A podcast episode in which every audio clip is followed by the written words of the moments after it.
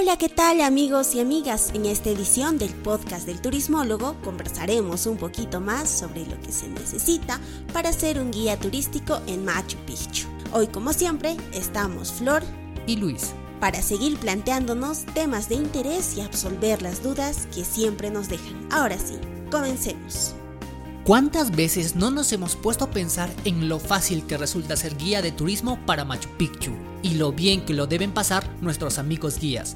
Pero, ¿realmente qué se necesita para poder ser un guía en Machu Picchu?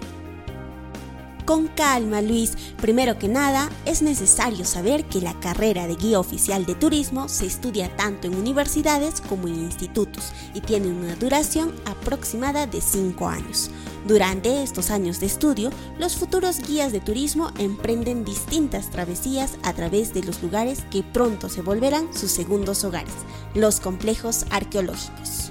Es así que después de haber culminado su carrera, como cualquier profesional, se gradúan y posteriormente se inscriben en los entes correspondientes para poder optar por el ansiado carnet oficial.